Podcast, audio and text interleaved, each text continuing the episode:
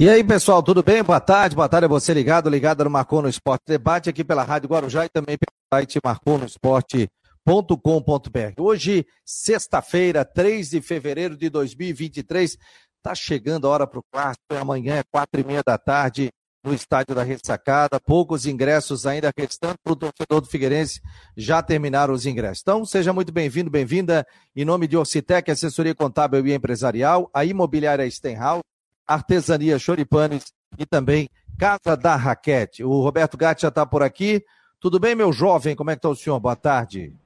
Boa tarde, Fabiano. Boa tarde, ouvintes ligadinho aí na Rádio Guarujá, no Marconi Esporte.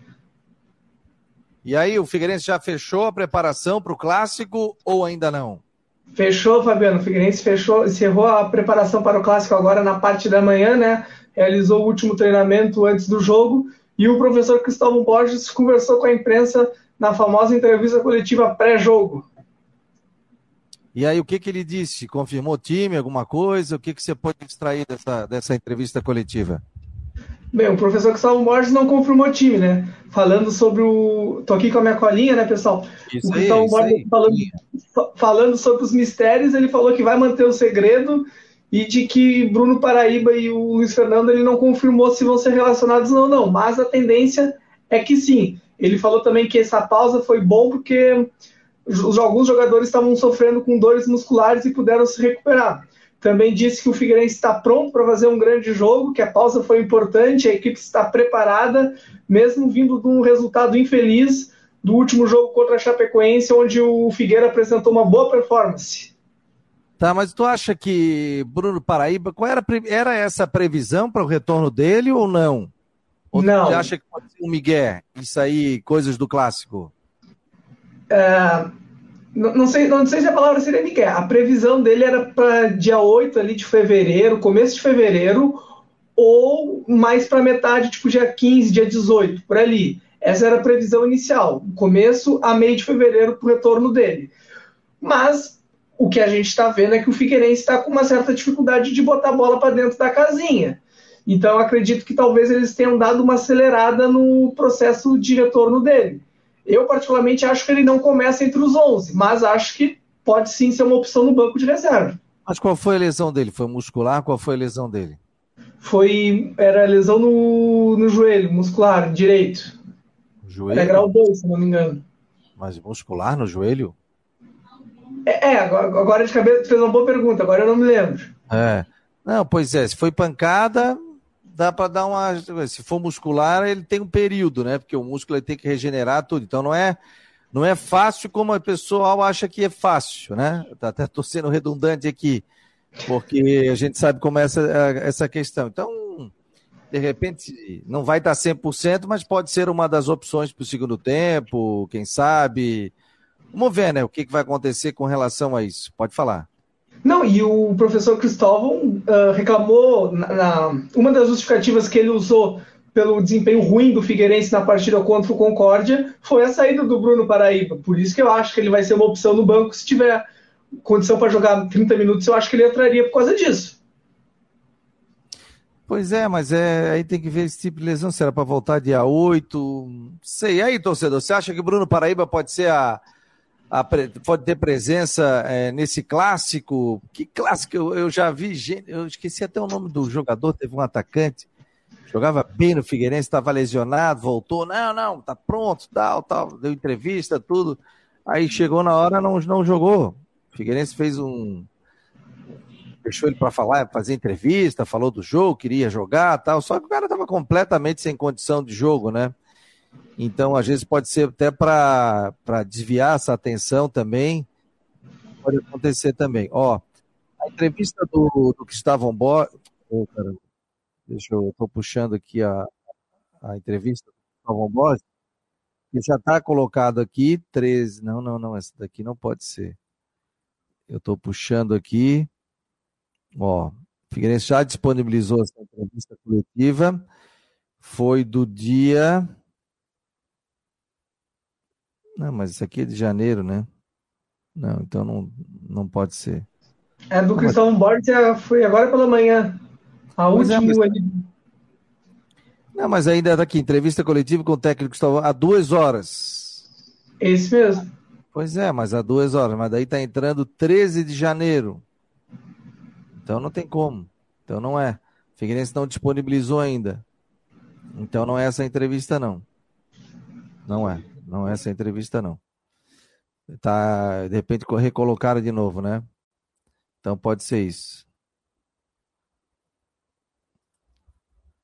Entendesse, meu jovem? E, então, beleza. E você arrisca um time? Ah, eu arriscaria com Gasparoto Elias, acho que ele vai ser mais cauteloso, ele vai preferir o Elias, que é mais defensivo. O Otávio Gucci, o Maurício e o Rafinha na esquerda. Dupla de volantes ali, alemão e gaúcho, consolidados já, né? É, André, Léo Arthur, França e Nicolas. Eu acho que esse é o time do Figueirense. O Rafael Manfro está colocando aqui, é membro, vai para a tela. Aliás, você quer ajudar o canal do Marcou no Esporte? Tenho recebido pessoal assim, ah, eu posso fazer Pix e tal. Gente, melhor maneira de ajudar o canal é entrar lá no YouTube e seja membro do canal. Aí é show de bola, tá? É a melhor coisa. O Rafael Manf está dizendo aqui, ó, o Cairo na Série B de 2001, no Clássico do Estreito, chegou a aquecer em campo e nem no banco ficou. É verdade, é verdade. Situações do Clássico. Quando eu falo seja membro do canal, é apenas 15 reais por mês. E aí você tem prioridade nas perguntas, nas respostas aqui também, tá, gente? Então vamos dar uma força aí para o Marcou no Esporte. Tudo bem, Rodrigo Santos? Você acha que o Bruno Paraíba vai para o jogo ou são mistérios do clássico? Boa tarde, Fabiano. Boa, boa tarde, Gatti. É, olha, ontem o Abel aqui no programa, ele me deu a entender, ele me deu a entender que ele vai ser relacionado, mas não sai jogando. Ele me deu a entender quando ele me respondeu: olha, a gente tem que olhar a situação física para. É, tem que ser. Não sei se a palavra certa que ele usou, mas ele falou, ele falou que tem que ser responsável nesse momento pegar um jogador que está saindo de DM para botar o cara numa condição de jogo, ainda mais num jogo desse. Você, obviamente, tem uma entrega a mais, sob risco de perdê-lo de novo e aí ele ficar mais tempo fora. E eu concordo com isso. Esse é o clássico, mas é um jogo de primeira fase. Aí se você bota um jogador que está fora de ritmo, o cara vai lá e dá uma esticada a mais ele acaba estourando, Aí depois a gente vai estar reclamando aqui, é, porque não deveria ter escalado ele e tudo mais. Por isso que eu acho que o, Bruno Paraíba vai, de repente até pode entrar numa situação de segundo tempo. Agora, para sair jogando, eu acho complicado, eu acho difícil. E até a questão da intensidade, né, Rodrigo? Ele estava um bom tempo parado, a, volta ali podia ser no dia 8, dia 9, não está totalmente pronto, né? E a gente sabe, clássico, o cara tem que estar tá 100%, porque é um jogo se os caras entram a 100% no jogo, o clássico entra a 200 por hora, torcida em cima tal. A gente deve ter mais de 15 mil torcedores na ressacada. Apostei em 10, 12, 13 e depois eu falei 15. Eu aposto mais de 15 mil. Então o cara tem que estar tá muito bem para ir para o jogo, né? Não, não, não pode. A gente tem um campeonato pela frente aí, cara. Aí depois vai os dois se enfrentam no mata-mata, que aí precisa de, de todo mundo e eu, não, não vale a pena. E eu, eu entendi pelo que o Abel disse que não, não vale correr o risco. Uhum. É verdade. O... Vamos ter a provável escalação aí do Figueira, ou Gatti, para a gente te liberar? Bora.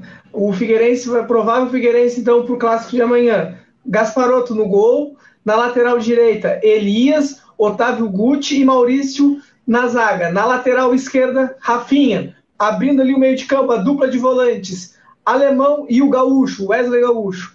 Mais para frente, os meios campistas ali, o Endrel, Léo Arthur e Gustavo França. E no comando de ataque, o Nicolas.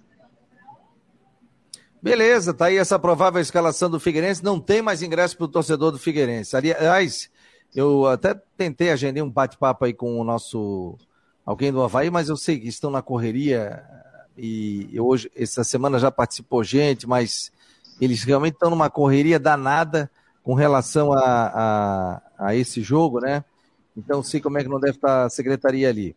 E aí eu perguntei para o Rafael Xavier, assessor de imprensa, ele, eu perguntei assim, ó, como é que está a situação de ingresso? Ele assim, ó, tem só para o setor A e E. A e E.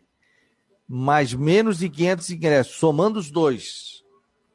Então, gente, o Havaí tem o que aí? Quase 12 mil sócios, Rodrigo, é isso? 11 mil, né? Tinha baixado um pouco, né? É, o Havaí colocou para vender algo em torno de sete, entre 7 e 8 mil ingressos, tá? Foi, foi colocado à venda. A Karine falou para nós aqui. É, então. Esse Porque tem 1.780 que são os visitantes, né? Aliás, não sei se vocês sabem, por regulamento, isso hum. talvez vocês não saibam, mas por regulamento, e está no regulamento do campeonato isso, específico, que no caso do jogo Havaí Figueirense, está no regulamento. A renda do setor visitante é do Figueirense. Está no, está no regulamento do campeonato isso. Vocês podem procurar lá. Eu fui procurar o regulamento para outra coisa e está tá colocado num artigo do regulamento que a renda do jogo Havaí Figueirense, a renda visitante é do visitante. Então, o Figueirense vai levar o dinheiro aí da renda do setor visitante do estádio. Por isso que já vendeu lá no Scarpelli também, né? Já fica para ele também. Sim, a, a renda é do né? Figueirense. E só que ontem, daqui a pouco, a gente vai ter o Marco Antônio Martins, que é o diretor de arbitragem, né? Ramon Abate Abel apita o jogo, e ele vai falar com a gente sobre o VAR, que tipo de VAR, é, VAR é, né? É, a informação que eu tenho aqui é o VAR da Série B.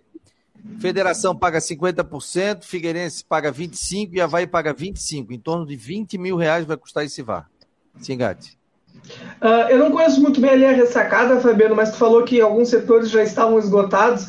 Uh, aquele setor ali do lado da torcida do Figueirense já foi, já foi esgotado também, não? Ele é o E. Aquilo ali é o setor E. Aquilo ali é do Havaí. Tem alguma coisinha ainda.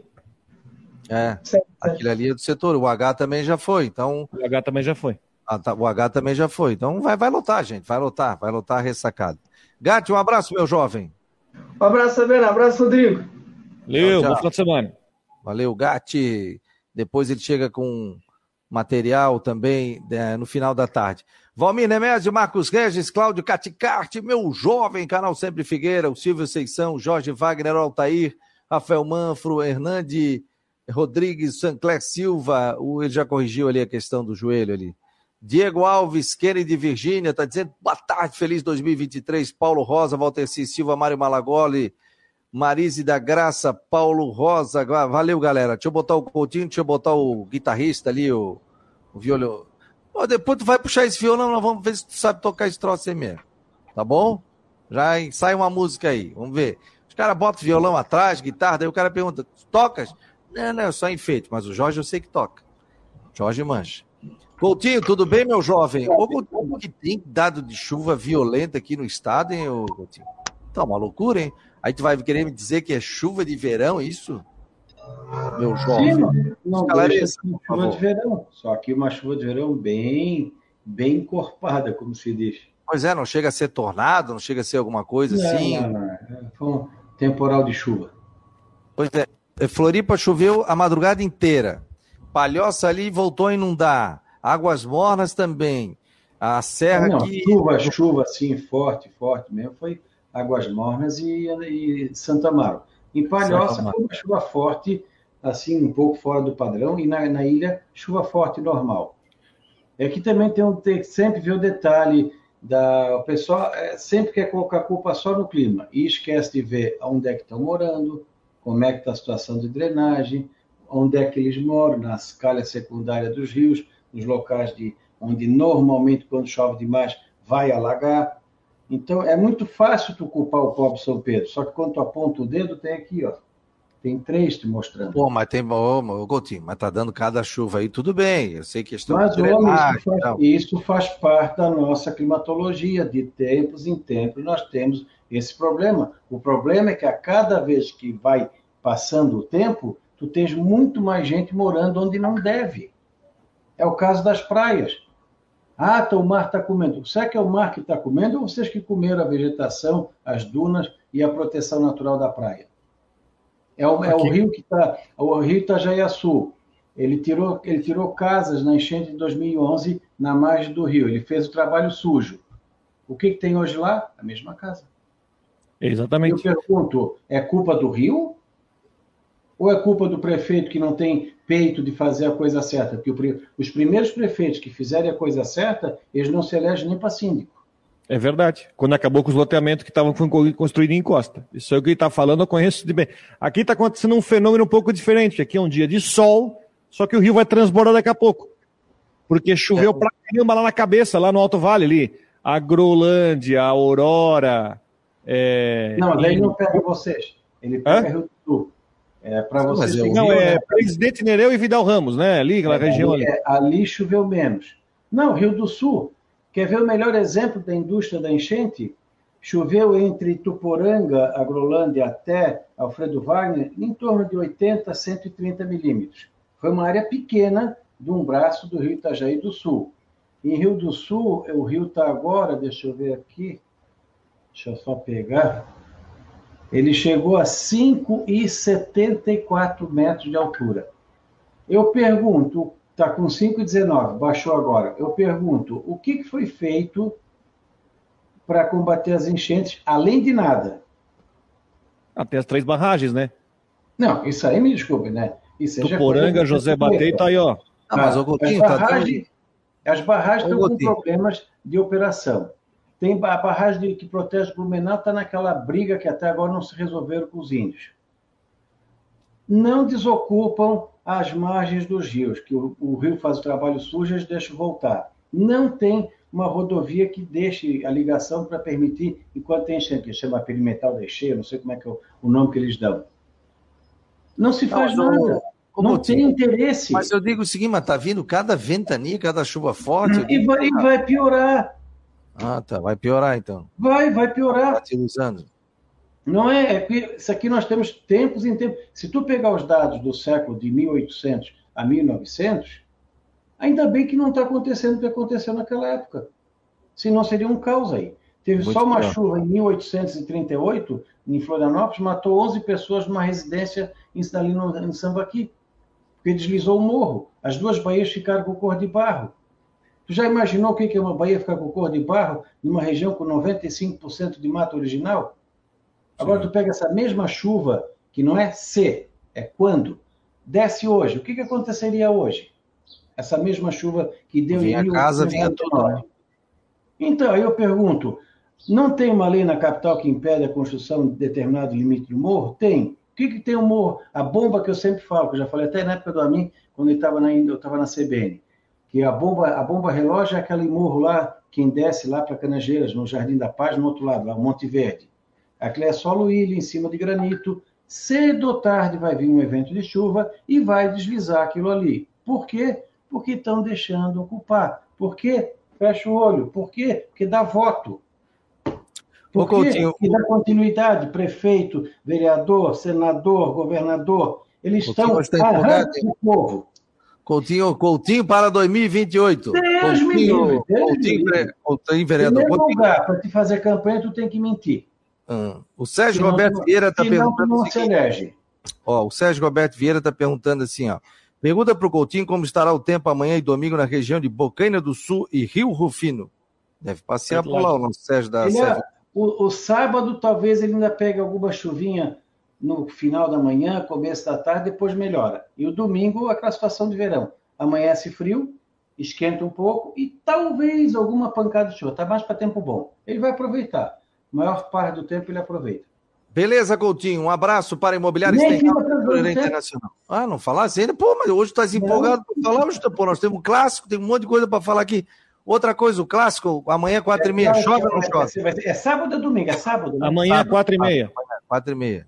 Não, ele, acredito que vai ter uma chancezinha de ter chuva, talvez ali do meio, final do clássico para frente. Então, não dá para descartar alguma chance de trovada, alguma coisinha nesse sentido. Vai estar tá quente, vai estar tá abafado, e aí depois vem a chuva e trovada. Ou da metade... Ou seja, para refrescar. É, para dar um alívio e acalmar um pouco os ânimos no finalzinho do, do jogo, provavelmente. E no domingo também, bom de manhã e pancada isolada à tarde e noite. Deixa eu só ver se não tem nenhuma bombinha d'água entrando aí para vocês.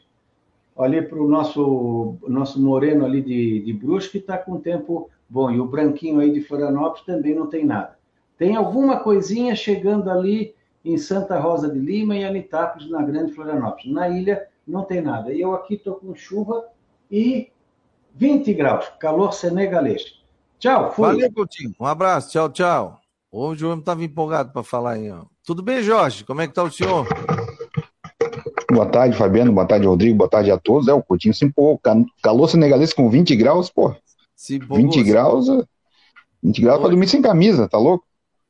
Mas tão bem, Fabiano. Seguinte, Diga. O cara pergunta do tempo, a gente pega no pé dele e fica doido. Não, mas é encosta, porque é isso, porque é aquilo. Mas está aumentando o padrão de chuva, porque está dando cada ventania aí que é brincadeira. E ele diz que é chuva de verão, daí a gente pega no pé dele e fica brabo, né? Ô, meu jovem, o Havaí está pronto? Treinou hoje à tarde ainda? Já treinou? Passa detalhes aí, por favor. Fabiano, o Havaí está tá pronto. O time já treinou hoje de manhã. O Robinho deu uma entrevista coletiva. Isso já é um indício de que ele deve continuar na equipe, né? Dificilmente, uma véspera de clássico, botariam para falar alguém que fosse banco de reservas na partida de amanhã. Então, o Alex deve mandar a campo amanhã o seguinte time: é, Igor Bom, Thales, Roberto, aí a novidade na zaga no lugar do Rafael Rodrigues, que está suspenso, o Lipe e o Thiago Rosa, lateral esquerdo, no lugar do Natanel. Aí os volantes: Ranielli, Eduardo e Robinho na frente, no meio campo ali, e na frente Filipinho, Vagninho e Ricardo Bueno. Tem uma possibilidade do Raniel ser improvisado na zaga e sair o Roberto, e aí entra um outro jogador no meio campo, pode ser o Andrei, mas eu acredito que o, que o Alex mantenha a mesma equipe que estava vindo jogando, jogou contra o Estilo Luz, por exemplo, principalmente no segundo tempo, depois da expulsão do, do Rafael Rodrigues, também a saída do Natanael. O Natanael que só volta, o Fabiano estava aqui ontem, né? O, Fabiano só, o Natanael provavelmente só volta depois do Catarinense, já que tem uma lesão bem complicada no joelho, assim como o Meia Kazu, né, que é um jogador da base, é nascido no Japão, e mais tarde joga, mora aqui há muito tempo em Florianópolis, jogador do Havaí. Ele machucou o tornozelo no treino de ontem de manhã e à tarde fez a operação e a gente volta daqui uns 3, 4 meses para o elenco havaiano. O Havaí treinou de manhã, a galera já está no hotel, já almoçou, concentração total para o clássico de amanhã na ressacada, 4 e meia da tarde. Então a galera pode estar tá ouvindo aqui o Marcon no Esporte, jogadores de Havaí e Figueirense, que vocês façam um belo clássico, sejam exemplos aí para a torcida e que a torcida também faça o seu papel, né? Faça uma grande festa, sem violência. Vamos mostrar para o Brasil inteiro que o clássico entre Havaí e Figueirense, Figueirense é, é o Havaí, ele é padrão Série A, né? Momentaneamente a gente está na B, está na C, mas que, que o torcedor vá para com espírito desarmado, né? Muita gente família, amigos, sempre tem um havaiano, um alvinegro, divisão, às vezes tem um pouco mais, um pouco menos. Mas, gente, o espírito desarmado, curtir, quatro e meia da tarde, vai estar tá calor, chega cedo. É para tomar aquela gelada, aquela carninha bem feita, né? Bater um papo, levar o filho, levar a filha, levar o pessoal para participar. Então vai ser uma festa bem legal, né? Vamos mostrar que Floripa recebe muito bem os turistas que devem também aparecer nesse jogo. Pô, gente, vamos, vamos dar um exemplo aí para o Brasil é, nesse clássico envolvendo Havaí Figueirense. Teremos VAR pela primeira vez. Estou certo ou estou errado entre Havaí e Figueirense? É isso? Boa pergunta. É, não teve VAR até hoje entre Havaí e Figueirense? Não teve? Havaí e Figueirense é, não teve VAR até hoje, é. Não teve, não teve semifinal, né? Não, não. semifinal recente. Teve só naquela final Havaí Chapecoense, né? Sim. E, e na final Chapecoense, né? Na final Havaí Chapecoense só. E quando o Havaí estava na A, o Figueirense estava na B, foi para C. Não, a B, a B, não, o Figueirense nunca teve VAR na Série B, porque o VAR na Série B começou em 2021. O Figueirense caiu em 2020. Na época do Batistote? O Figueirense é, caiu em 2020. no segundo turno da Série B de 2021. 2021, porque a Série B não tinha. Então, pela primeira vez, nós teremos o VAR no clássico envolvendo Havaí Figueirense é, no sábado, quatro e meia da tarde, no estádio da Ressacada. Maurício Laus está dando parabéns ao Coutinho aqui, que o homem hoje falou de tudo. O Edson Simas, boa tarde. Havaí chega melhor para o clássico e vence o jogo por 3 a 1 E aí, eu quero saber quem será o cara do clássico? Em quem você aposta que pode ser o, o cara do seu time no clássico? Estou falando de Havaí e de Figueirense. Quem será? Pode ser o Cristóvão Borges, técnico? Pode ser o, o Alex de Souza? Pode ser o Robinho? Pode ser algum jogador do Figueirense? Quem pode ser o cara do clássico? Porque sempre tem isso, né? Pô, o cara que arrebentou no clássico, o cara que foi bem no clássico. Aqui tem muito isso, né? Então, o torcedor pode opinar aqui também pelas nossas redes sociais e pelo site do Marcou. Oferecimento de Orcitec, assessoria contábil e empresarial, a imobiliária Stenhouse, artesania Choripanes e Casa da Raquete. Ô Fabiano, não, sei se ele vai ser o cara do clássico, né, mas o Ranieri já meteu um corte estiloso, meteu uma estrelinha no cabelo, em alusão ao título do Havaí de 98 da Série C. Está dizendo que vai jogar com essa, essa estrela na cabeça, em homenagem ao título do Leão lá em 98 já numa provocação, né? No nosso bate-papo aqui, ele foi bem legal, falou que espera aí que o time vença para poder o torcedor ter direito de tirar onda com o torcedor alvinegro na, a partir do sábado à tarde. É, faz parte. É, botou uma estrela ali, eu vi nas redes sociais ali, uma estrela pintar de azul no cabelo. Figura, né? É clássico, gente, é quente, jogo quatro e meia da tarde. Vamos ouvir aqui o que disse o Robinho, o Havaí já disponibilizou aqui. Vamos oferecer a entrevista. Uma expectativa muito grande, né? É... Nosso maior rival, centenário do clube, talvez possa ser o único clássico do ano, né? É, pode acontecer isso. A expectativa é muito grande. A gente teve aí 10 dias de trabalho aí muito bom, importantes, né? A gente vinha numa sequência de jogos aí que não tava dando, não tinha condições de treinar, era só recuperar e, ir para campo. Agora não teve tempo de treinar. Alex pôde corrigir algumas coisas aí que ele, que ele não, não havia gostado, outras coisas para melhorar. Acho que é importante. A gente está feliz, está empolgado, com, com respeito, né? Claro, com muito respeito, mas a expectativa é muito, muito grande na vitória. Robinho Heitor Machado, do GE. Globo.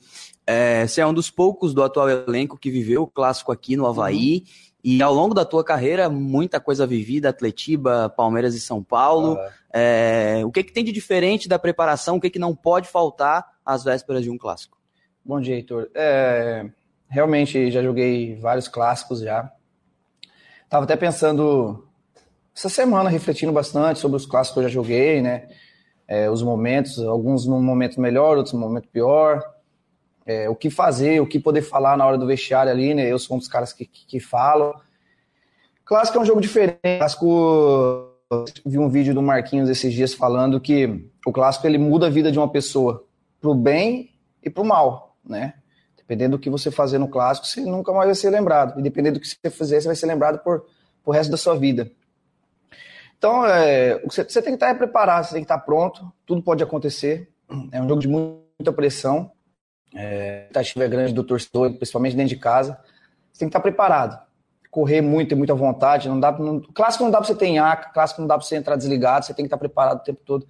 E o nosso time se preparou muito essa semana, uma semana de preparação, não somente do, do nosso corpo, né, não somente da parte física, mas também da parte mental.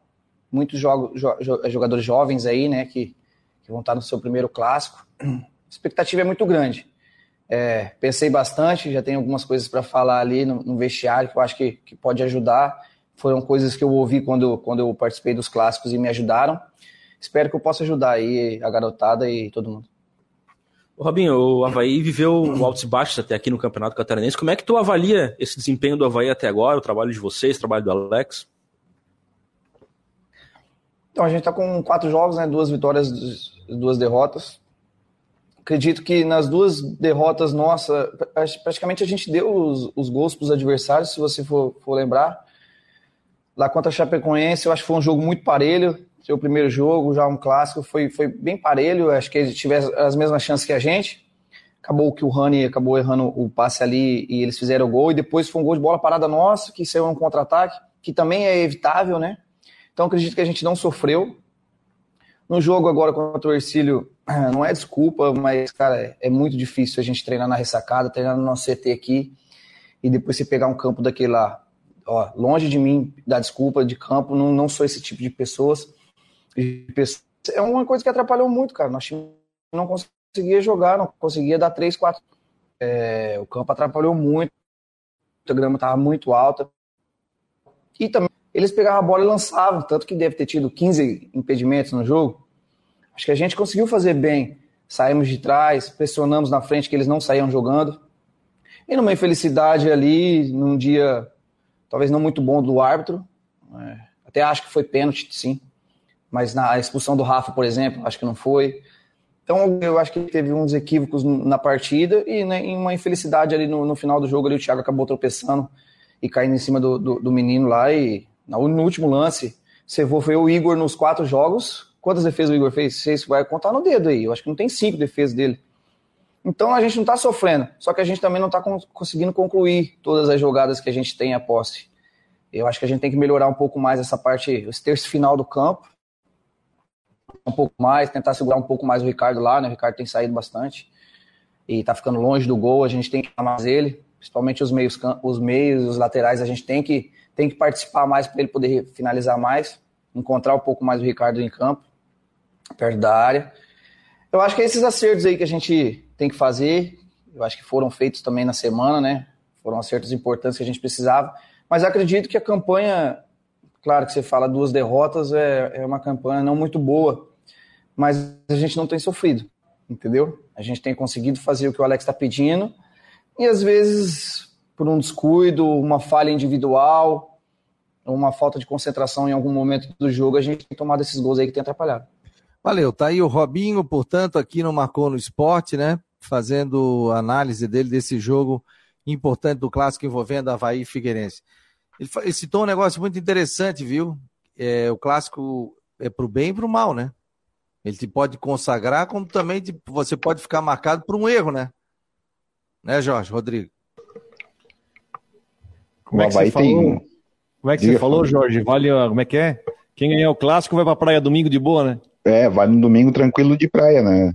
O Havaí tem um, um caso clássico do Johan, né? Um falhou no Scarpelli e acabou até sendo, se aposentou precocemente, aquele jogo mexeu muito com a cabeça dele, com tudo que mexe no clássico, ele acabou é. se aposentando. E tem outros casos de jogadores que, que fizeram nome no clássico. Um que eu lembro aqui que eu estava viajando aquele ano, 2005, um clássico, então, o Figueirense estava cantando parabéns na ressacada, o Fábio Oliveira foi lá e fez 1 a 0 no final do jogo, e aí a torcida do Havaí fez uma festa violenta, Fábio Oliveira, o Bebeto no Scarpelli, no clássico, o famoso clássico do Creu, pelo Figueirense, o já falecido Ramon, que entrou Sim. num clássico e fez chover no Scarpelli, fez gol também, o Fernandes, outro jogador que, que marcou Sim. foi em clássico. Então ah, tem um clássico. Wilson, que é, é o clássico muda, muda a história do cara.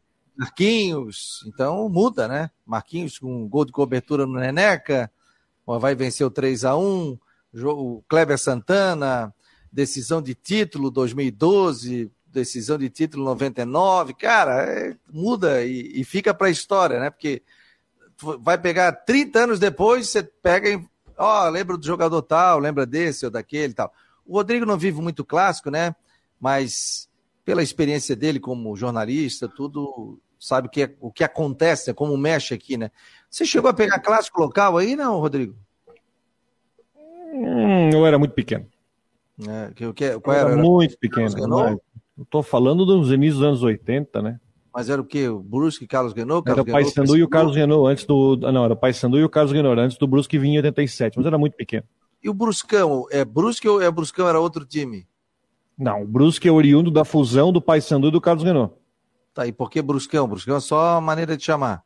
É, Tinha é uma, falado uma... que então me explicaram errado, disseram que tinha um outro time. Eu falei, não. Não, não, não. O Brusque é a fusão do Paysandu e do Carlos Guerreiro depois da enchente que destruiu a cidade em 84. Se viu que a necessidade de se fazer um time só na cidade. Fez o time e cinco anos depois ele foi campeão catarinense.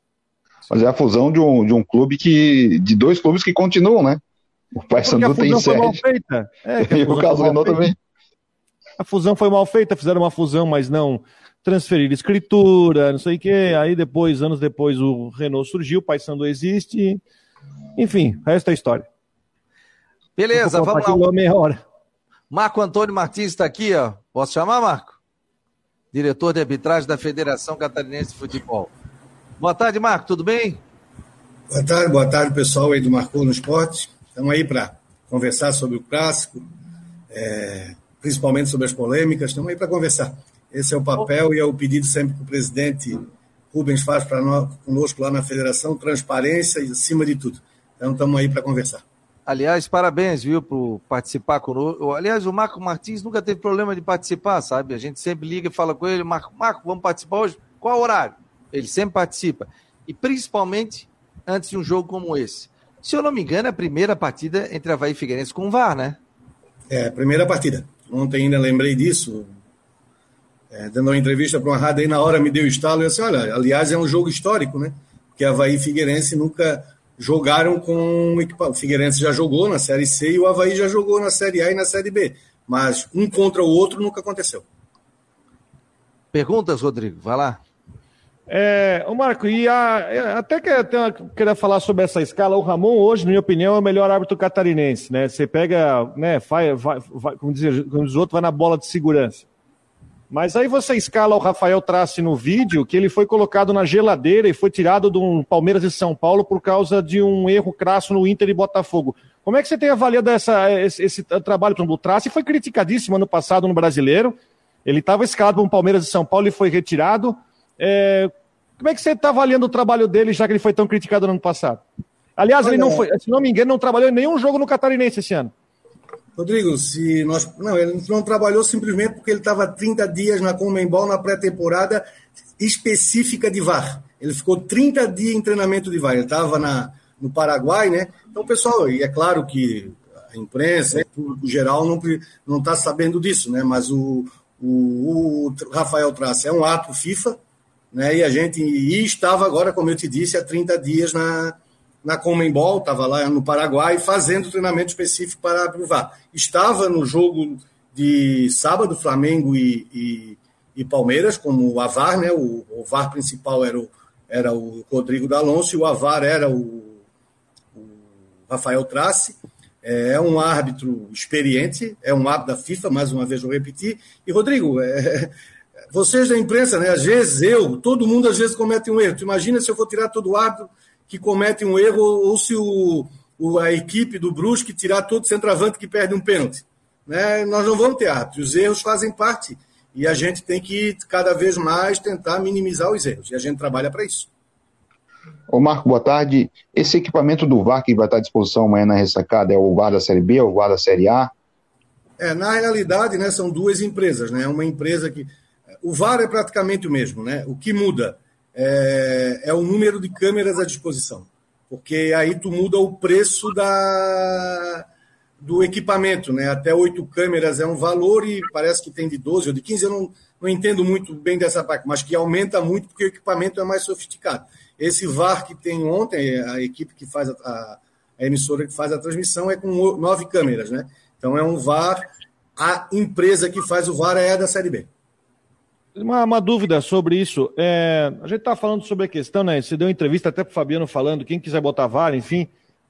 A minha pergunta é a seguinte: o jogo de amanhã é um jogo que tem TV aberta. Como você falou, a emissora tem um número grande de câmeras, inclusive câmera de linha de fundo, câmera dentro do gol, ou seja, é um padrão de transmissão de um jogo da Série B do brasileiro, da Série A, enfim, de um, um jogo de, de nível. É, fora os jogos de transmissão na TV, os jogos que são transmitidos pelo streaming, tem uma quantidade bem menor de câmeras. É, geralmente são três ou quatro. Eu já vi que tem transmissão, tem vários jogos não tem a câmera de impedimento, não tem a câmera atrás do gol. A minha pergunta é: dá para fazer o VAR nesse sistema que o streaming está usando, que não tem um número de câmeras enorme que, vamos supor, vamos, vamos ter um jogo aí que os times têm interesse em colocar o VAR, mas a transmissão é da N Sports, que não tem o número de câmeras que a NCC coloca. É possível fazer o VAR desse jeito? Olha, não, tá, tá vindo uma nova modalidade aí, Rodrigo, que é o VAR Light, que eles chamam que dá para fazer com. Para te ter uma ideia, eles estão fazendo com. A proposta da, é fazer aquelas câmeras mesmo de, de, visualiza, de, de, de vigilância. Até lá em cima dá para fazer. Tu consegue fazer o, e com e o árbitro de VAR fica com o laptop ali onde fica o árbitro. Então, é, tem todas essas possibilidades. É claro que com o VAR Light, como tu diz, aí tem que ser o, o erro mais claro e óbvio ainda, porque tu não consegue ter a mesma qualidade de, de imagem. Como tu falasse, o ano passado nós tínhamos a possibilidade de fazer a final é, com o VAR. Eu chamei a empresa, fui no campo do Camboriú, e aí falamos com a, a empresa de streaming, com a RBS, perguntei, é, RBS não, desculpa, a detentora do, do, do dos a direitos. N-Sport. A N-Sport, ah, falei com a, com a, com a detentora dos direitos de transmissão e eles me disseram o número de câmeras. E aí nós fomos estudar por conta de iluminação de um monte de situações, eu não teria uma qualidade suficiente para o VAR. O que é que a gente chegou à conclusão? Olha, é, é mais, não vamos fazer porque não, nós vamos ter problema. Se der um, nós vamos ter problema. Então, é essa a análise que tem que ser feita.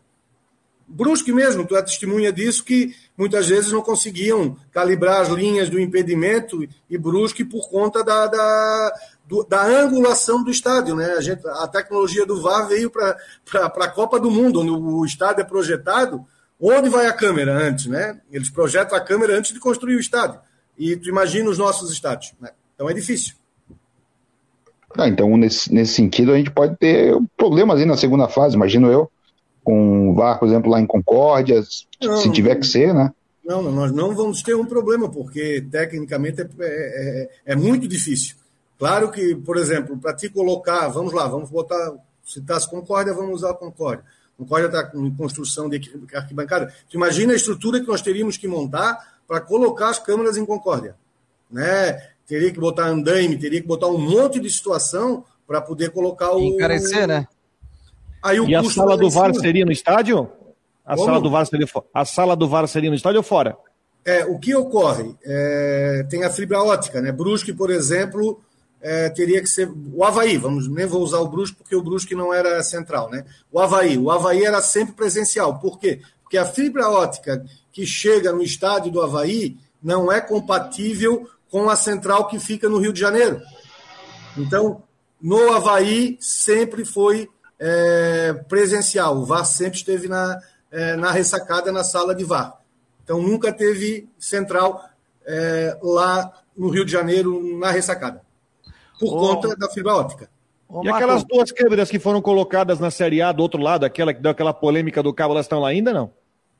Ah, não sei te dizer, eu vou ver. Hoje Mas elas não tô... são usadas? Elas não podem ser usadas, não? O que ocorre é o seguinte, vamos dar um exemplo para ti. Eu vou... Deu aquela polêmica do cabo lá, né? É, o que é que eu vou dizer para ti? Deixar bem claro, né? Nós fomos uma final em Chapecó, Chapecoense e Havaí, no primeiro jogo com VAR. Nós chegamos lá, a detetora tinha duas câmeras é, de rede. Só que o equipamento que a gente tinha era para 10 câmeras, para 8 câmeras, desculpa. Para conectar no VAR, né? Oito cabos, oito câmeras. Vocês sabem o que é que eu estou falando. pessoal, talvez o público não entenda, mas oito cabos. O que é que ocorreu? Nós tivemos que diminuir duas câmeras. Nós chegamos para o técnico da, da, da, da, empresa lá, que faz a transmissão, e disse, olha, vai ter que desligar as câmeras de rede. Aí, mas por quê? Isso não, porque essas imagens não vão estar disponíveis para o VAR. E a gente não pode fazer o VAR se tiver na televisão uma câmera que não esteja disponível para o VAR. Então a gente teve que tirar duas câmeras. Ainda bem que eles entenderam, tiraram as câmeras sem problema nenhum. Então, pra, pra, é claro, agora é o seguinte, eu acho que tudo é o início, né? Por exemplo, a gente. Acho que é a primeira vez que você tem VAR que não, que não é na final, né? Que o, sim, tá no regulamento esse ano. Então, sim. é uma evolução, gente. É, a informação que eu tenho. Perfeito, a... perfeita análise, Fabiano. Eu acho que é Perfeito. uma evolução, a gente já está vendo alguma coisa diferente. Por exemplo, antes você ficava só para final. Agora os clubes entram em contato com a federação e negociam. A informação que eu tenho é que a federação está bancando 50%, a Havaí 50, 25%, né? E a Figueirense 25%. Ah, os clubes estão bancando total, totalmente. Total? Total. Sério? Total. a informação Total. que eu tinha é que a federação estava pagando 50%. Porque é desproporcional, né? Aí por que, que banca para o Havaí Figueirense e não banca para os outros clubes? Né? Ah, né? então tá. Então, é, então... isso conversei com o presidente hoje, inclusive antes de vir aqui falar contigo, eu conversei com o presidente sobre o assunto e ele me garantiu, porque quem negocia isso é, é, é, é o financeiro da federação, né? Mas eu fiz questão de, de, de, de oh, confirmar minha... essa informação. Minha fonte me arrebentou. O... É possível dizer o valor exato que custou a operação do VAR para o jogo do, do Clássico? Olha, mais uma vez, eu, Rodrigo, eu não, eu não trato diretamente de contratos justamente por causa da arbitragem. Tem um departamento financeiro lá que trata disso, né? Então eu, eu busco não tratar disso até para não. Eu, é... eu, não tratar desse assunto que não é comigo, entendeu? Porque eu calculei tem problema demais, Rodrigo. Eu calculei o seguinte, na série B, na série B uns 25, né, né, eu calculei ali 20. Pode ser um é. pouquinho mais para mais, para menos, tal, mas eu calculei isso aí. É, eu acredito também que fique entre, entre isso, né? Não, mesmo porque é. é um jogo único, né? Não, ele, o VAR da Série B me parece que a CBF pagava 18, então ele deve deve ter tido algum aumento aí por conta de ser um jogo único. Né? Agora, uma coisa eu vou dizer para vocês, que é até interessante, eu vou dizer para vocês, porque a gente viu muito isso sobre. É, esqueci o termo agora, mas ontem eu escutei aí um comentarista falar um, fazer um comentário sobre, porra, o time X, que é o time pequenininho, é, não consegue pagar o, o, o VAR, então ele está sendo prejudicado, porque ele nunca vai ter VAR, e tal, tal, tal, tal. Aí eu também penso assim, eu escuto esse mesmo comentarista várias vezes dizer o seguinte: não, futebol catarinense é no máximo para oito equipes. E não dá para entender, porque, pô, a gente está possibilitando né, que os clubes possam avançar. Claro que a gente queria aplicar para tudo, mas não temos dinheiro. Então, ao mesmo tempo que diz que é desproporcional para o pequeno, porque não consegue ter o VAR, mas também não quer que o pequeno jogue a competição, que ele não tem condição de jogar a competição porque não tem estádio, porque é pequeno, porque não tem condição financeira, aquela situação toda. Então, não, não. o que é que a gente está tratando? A gente está tratando é desenvolvimento do futebol catarinense. Ideal, a gente sempre diz, né, expectativa e realidade, né? A expectativa que a gente tem é que, porra, pudesse colocar em todas as competições. Mas a realidade não é essa. E por que, se a gente tem outra realidade, a gente não pode começar a trabalhar até para começar a baratear custo, para começar a entender que isso é importante, para desenvolver, para valorizar né, a nossa competição, porque valoriza a competição. Então, essa é a preocupação da federação. E a federação atende aos filiados. Né, e os filiados solicitem, a gente vai estar tá lá junto, vai fazer de tudo, vai brigar, baratear. Um jogo de VAR, meus amigos, dá muito trabalho. Eu estou trabalhando desde quarta-feira. Hoje estou indo agora para o estado da ressacada porque os equipamentos estão chegando. Não sei a hora que vamos sair de lá, montar tudo para o jogo amanhã. Aí tem duas situações, né? três na realidade. Amanhã pode não, não precisar do VAR. Aí o cara no final do jogo diz: Ah, gastei esse dinheiro, nem, nem usei o VAR. O VAR pode acertar ou o VAR pode errar, que é pior ainda, né? Então vocês imaginam a nossa situação. E clássico sempre tem polêmica, né? O que mais tem no clássico, e aí fica aquela discussão toda. Outra coisa. Pode falar, e promete divulgar o áudio, hein? Se tiver problema, eu quero, eu quero ouvir o áudio na segunda-feira. Pode divulgar o áudio? Ó, é, nós seguimos o protocolo da CBF. Mais CBF é nós seguimos o protocolo. Outra coisa que, que, que, é interessante é que é porque a, a, federação não tem um protocolo, que não tem, mas não é. A federação não pode fazer VAR. Não pode, eu não posso chegar amanhã, isso é bom para o público entender, e dizer assim, ah, vou fazer VAR no jogo Havaí Figueirense. Não posso fazer isso. Eu tenho que preencher uma planilha, eu tenho que mandar para a CBF, para a CBF autorizar. Até o ano passado, quem eu mandava daqui para a CBF, a CBF mandava para a FIFA. Como a CBF já atingiu um número suficiente de jogos na sua principal competição, hoje ela tem autonomia para autorizar direto, então é mais simples. Mas eu não posso fazer. A única federação no Brasil que está fazendo direto, sem mais pedir nem autorização para a CBF, é a Paulista, que também já fez o um número é, suficiente de jogos na Série A. Ô, Marco, eu sei que não é da tua, da tua alçada, né? Mas é que o pessoal fala, e às vezes, ah, oito clubes e tal, é que, pô, tu vai comprar um pão na esquina, o jogo é quatro horas da tarde. Tu chega com pão para tomar o café, depois do café da manhã, o jogo passou para cinco. Aí, tu pegou o carro, foi embora, te programou, tal, tal, tal, daqui a pouco, não, o jogo passou para domingo. O jogo do Havaí mudou três vezes. Quatro. Quatro. Quatro vezes. Qual o jogo? O jogo Havaí Brusque, agora. Ah, tá. Mudou Já o horário, dia, mudou Já. isso, mudou não sei o quê. Já vou então, explicar assim, por quê. Então, o torcedor aí passa essa sensação que, pô, e, e, e, se a gente fizer um levantamento dessas questões de horários, né? Pode acontecer? Pode. E aí, eu sei que, Marco, o, a federação tem uma cartilha que o clube recebe, que a cartilha é isso, isso, aquilo, tal, tal, tal. Pô, mas aí é o presidente da federação que a gente vai trazer aqui para bater um papo, ele tem que dizer o seguinte, ó, gente, a partir de 2024, nós vamos seguir a cartilha. Se não tiver luz no estádio, o clube não participa. Vamos lá. Sabe? Seguir a cartilha, porque aí fica o seguinte: tem jogo, não, é porque deu problema na iluminação de novo. Eles tiveram tempo, né?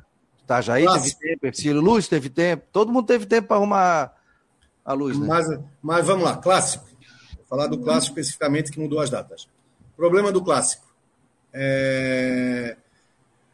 Chegamos lá, a detetora de direito diz o seguinte: em contrato fala justamente que o clássico é prioridade, ela tem que ir e ela compra o produto e está certo. Né? Sim, claro, assinou.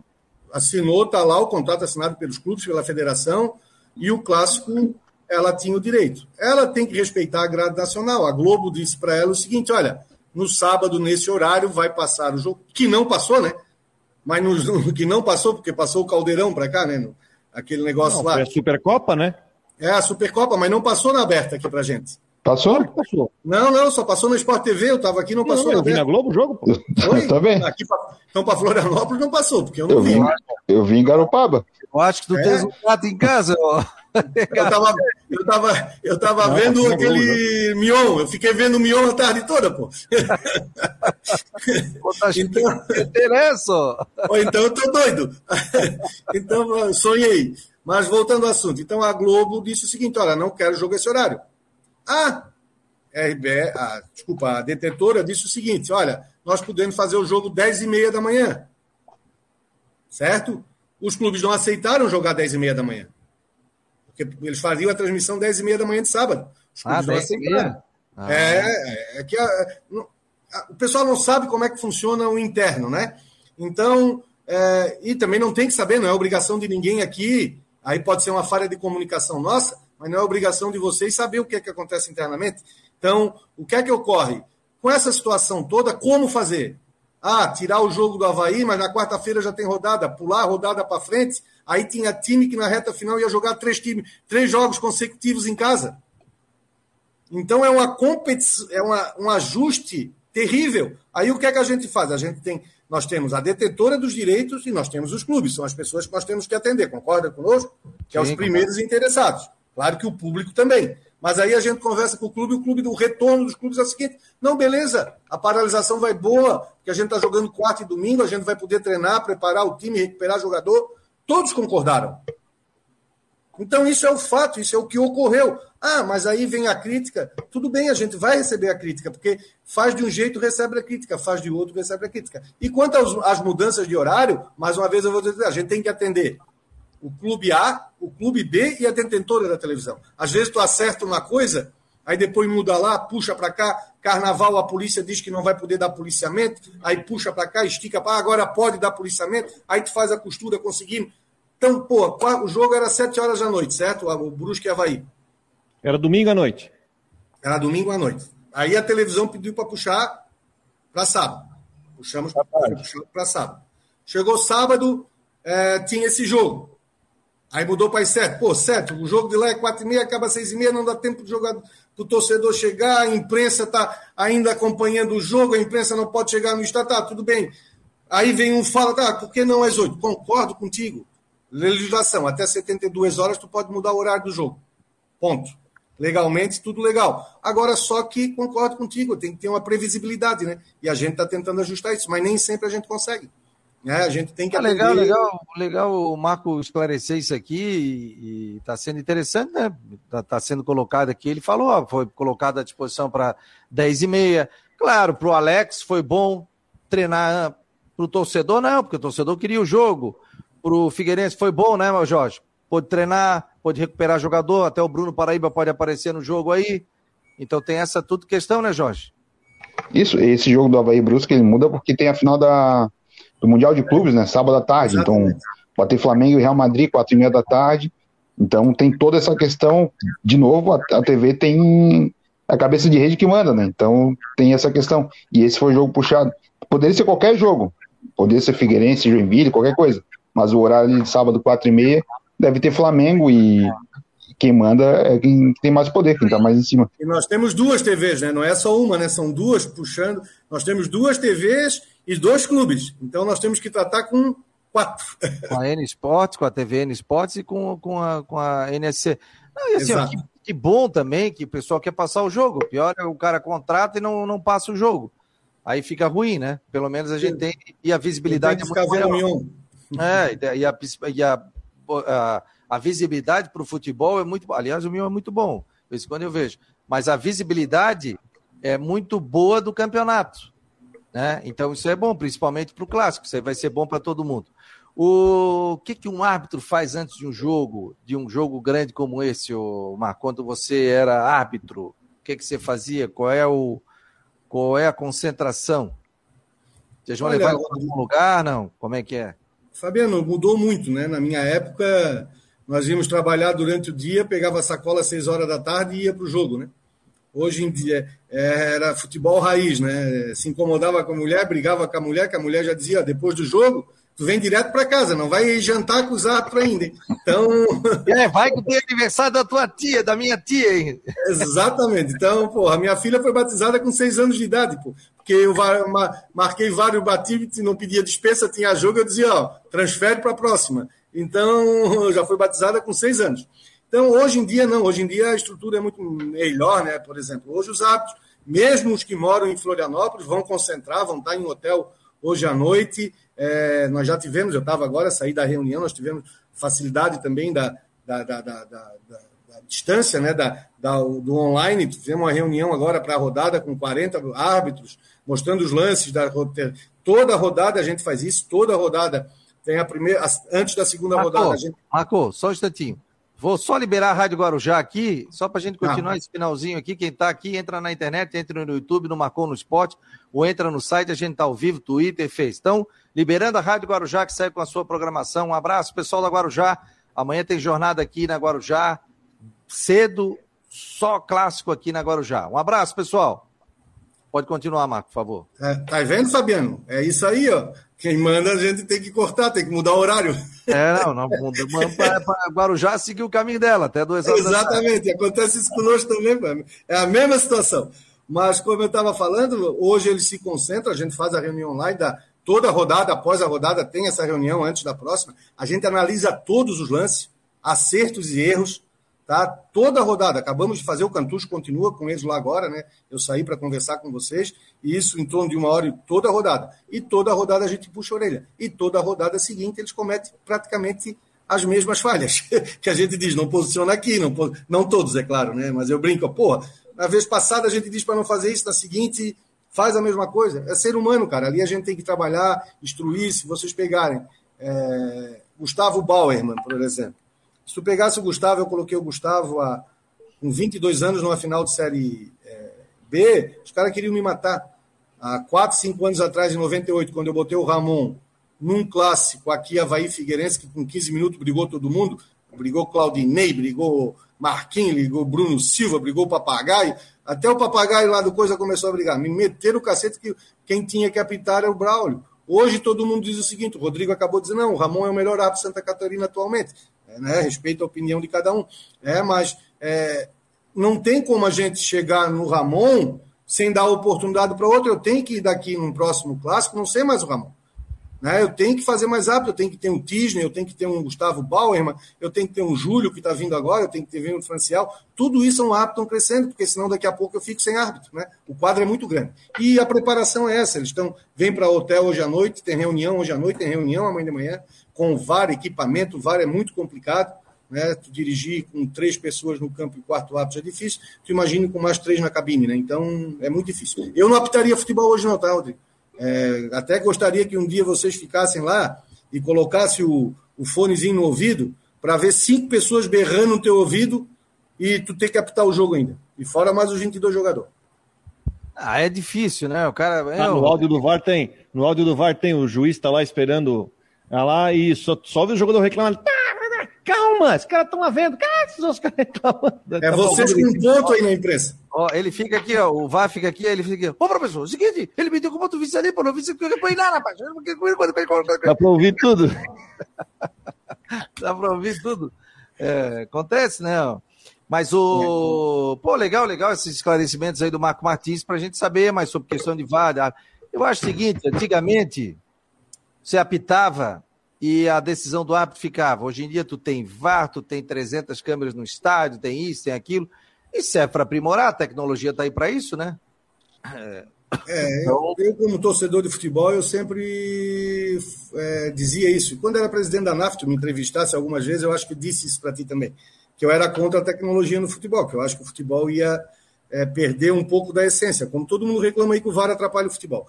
É, mas eu, como árbitro de futebol, a gente não pode mais é, não ter essa tecnologia a favor. Porque, como árbitro de futebol, é impossível tu apitar uma partida de futebol hoje sem a tecnologia. Se com o VAR já tem essa confusão toda, tu imagina sem. Fala aí, Jorge, quer fazer uma pergunta para fechar?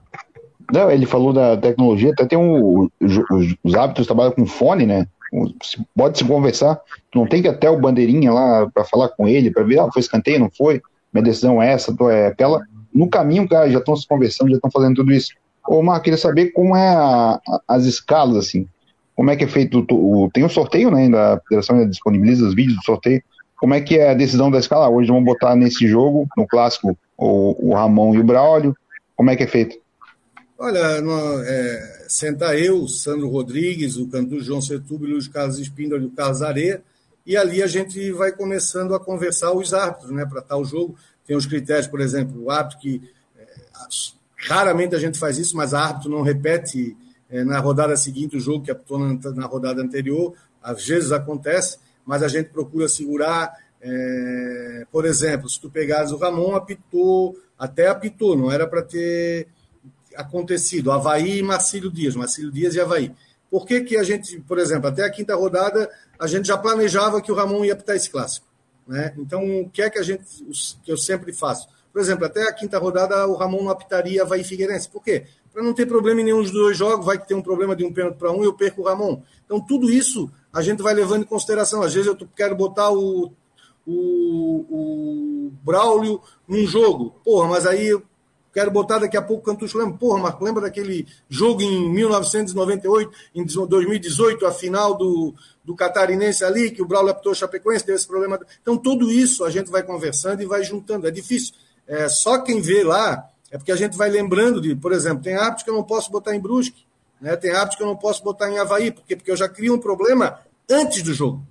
Eu já tenho um pré-jogo. Né? Então, é, algum, e a gente tem hábitos, uma, como o, próprio Rodrigo no início citou o nome do Trace, né? É, ah, porque o Trace o ano passado teve vários problemas. Então a gente já tem.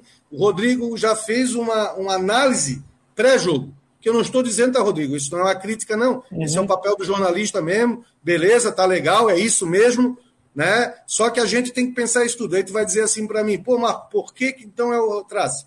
Aí eu vou dizer para ti, o Dalonso perdeu o pai é, na segunda-feira. Né? Ele... Então eu liguei para ele, Dalonso, como é que tá? Não, Marco, não estou bem, não, não consigo ainda. É, o Weber é, foi para o campo, né? E o Trace então eu tinha três árbitros que fazem Série A do Campeonato Brasileiro como VAR. Eu não ia utilizar esses três, Rodrigo. É, são os caras que mais fazem VAR. O Trace veio agora de um treinamento de 30 dias da Conmebol só de VAR. Então eu não posso ter o D'Alonso, né? O Weber foi para o campo, o Trace veio para o VAR. E na lógica eu tenho dois FIFAs VARs em, em Santa Catarina, Trace e D'Alonso. D'Alonso não pode, pediu dispensa para mim, acabou é, vindo Trace. Essa é a lógica da escala. Claro, é, se a gente for levar em conta, como eu disse para o se a gente for levar tudo em consideração para trás, eu não vou ter ninguém para escalar. Né? É, fala, Rodrigo. Não, não, só aproveitando para falar sobre isso, sobre a questão de escalar. Eu, eu até fiz alguns jogos do Catarinense com árbitros novos, o caso do Franciel, fez um bom jogo aí na, no começo do campeonato. Eu vi que você está, tá escalando a própria Charlie também já fez um jogo também.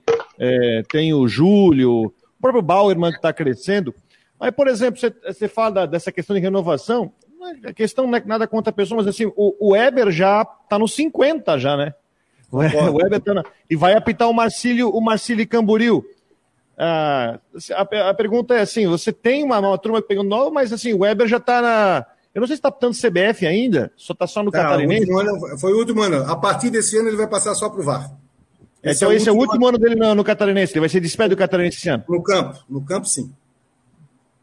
Então, o que, mas aí tu fizesse essa pergunta. Tu é aí do Vale, tu sabe os problemas que a gente teve em Camboriú e Marcílio Dias o ano passado. Toda a confusão que teve. Tu concorda comigo? Que foi uma, sim. Sim. Então, e aí Vai tu pergunta para mim, por que que tu coloca o, tu acha que o, tu acha que nós não passou pela nossa cabeça? Para tu ter uma ideia, na hora da discussão, sabe quem que iria para esse jogo? Júlio, nós ficamos entre Júlio, tá? Júlio, Braulio e, e, e é Júlio e Braulio. Aí nós começamos, Júlio, pô, mas o Júlio é muito novo, vamos botar ele, pô, mas ele foi um jogo muito bom lá. O Marcílio elogiou, a imprensa de Itajaí elogiou, o Marcílio perdeu de 2 a 0. Mas será que o Júlio vai ter ainda essa força para aguentar esse jogo? Braulio era o Braulio. O Braulio chegou a, notícia segunda-feira para mim, ele ligou a Marco. É, não fomos dispensados, vamos ficar até o dia 14. Porque como o Brasil passou, a gente tinha o um entendimento que ele vinha embora. Mas não, a Comembol manteve ele lá. Então não foi o Braulio. Aí nós tínhamos outras possibilidades. A gente foi buscar o, o jogo que deu Problema no ano passado. Foi justo quem? Trace no apito. Foi o problema que um dos problemas que deu no jogo trace no apito. Trace não pode. Ramon vem para o jogo da capital, certo? Então tu vai. Disney tem um clássico lá em cima entre Chapecoense e, e Concórdia. Concórdia. Tem um jogo difícil, Brusque e Criciúma. Então tu vai que é um jogo pesado. O jogo do Brusque é sempre um jogo pesado. Pesado que eu digo no sentido difícil de se apitar. É um campo, o time dos Brusques joga com intensidade dentro do campo, a torcida empurra, é um estádio pequeno. Tudo isso a gente tem que levar em consideração. Esses guris vão voltar. Vocês vão ver eles nas próximas rodadas. Nessa rodada a gente entendeu que essa era a melhor configuração. Beleza, gente. Fechou? Obrigado, Marco Antônio Martins, diretor de arbitragem da Federação Catarinense de Futebol. Um bom jogo, bom trabalho, né? Que dê tudo certo, que, a, que o VAR seja utilizado, sim, né? Para dirimir algumas dúvidas e que a gente tenha um grande jogo, né? Eu acho que os ingredientes estão todos aí, ingressos praticamente todos vendidos. Devemos ter mais de 15 mil torcedores, então a gente sabe do trabalho também sério que o Marco Martins faz, acompanhando os árbitros, dando toda a tranquilidade para que eles possam apitar também. Marco é um cara que, pô, já apitou muito tempo, foi presidente nacional, tudo, é um cara sério e sempre está aqui, ó, sempre está à disposição e dá a cara dele a, a, tapa. Ou seja, o pessoal pergunta, ele responde, não tem nada para esconder. Então, desejar sucesso, viu, Marco? Que você continue com esse seu trabalho aí e que a arbitragem, se a gente for ver, a gente está criando vários hábitos. Vários hábitos estão apitando aí pelo Brasil. Série A, Série B, Comembol, Libertadores, Sul-Americana. Então é sinal que o trabalho está sendo muito bem feito. Tá bom, Marco? Grande abraço, sucesso para ti. Obrigado, Fabiano. Obrigado, Rodrigo. Obrigado, Jorge. Obrigado pelo espaço. Estou sempre à disposição, tá? Quando eu não tiver, porque não dá mesmo mas estou sempre à disposição, tá, Rodrigo? Tu também, Rodrigo, quando tu quiser falar, chama aí que eu te dou entrevista também, pô. Pega a informação do lado de cá para ver se está tudo certo, porque às vezes chega trocada, né? Mas tu sabe gente... que o, o, o, presidente da federação me procurou, eu falei, presidente, o senhor não, não, não se tocou que o Havaí Brusque é na final do Mundial? Sim, pois é. aí depois que teve a mudança. Tá não, certo. Não, é... Presidente Rubens, ó, vou dizer uma coisa para vocês. O presidente Rubens é uma pessoa sensacional, acessível, dá toda a tranquilidade para a gente trabalhar. Eu trabalho com total liberdade e por isso é que ele diz: olha, Marco, toda, toda vez que eu venho aqui falar, eu ligo para ele: ó, presidente, estou autorizado a falar. Ele disse: não, Marco, pode falar toda vez. Ele nunca disse assim: ó, não fala. Né? Então, não tem problema nenhum, a transparência lá é, é, é total. Tanto é que a gente fala o que acontece, não, não escondemos, né? Então, estamos sempre à disposição aí, tá? É, um abraço, a crítica é sempre boa, a crítica faz a gente evoluir, porque se não criticar, meu nego, a gente fica parado, né? Valeu, Marco. Obrigado. Valeu, Rodrigo. Valeu, Jorge. Bom clássico para todo mundo. Estaremos aqui nas nossas redes sociais do Marco no Esporte trazendo vários detalhes também. Grande abraço em nome de Ocitec, Imobiliário Stenhouse, Artesania Choripanes e Casa da Raquete. Esse foi Marcou no Esporte.